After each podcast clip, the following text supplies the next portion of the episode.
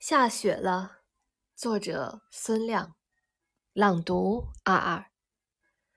沏一杯浓浓的香茶，捧在手心，看窗外的雪花，飘洒啊飘洒，铺满了整个清晨，给白色安顿了一个最温馨的家，婆娑。装点了寂静，寂静淹没了喧嚣。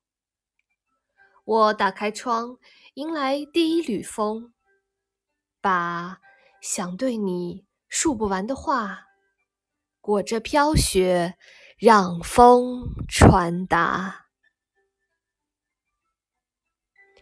大家好，我是你们的主播尔尔。我在远隔万水千山之外的德国，用声音带给你们祝福。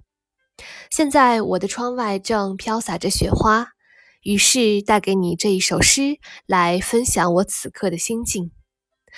谢谢大家的收听，祝你拥有美好的周末。大家晚安，我们下次再见。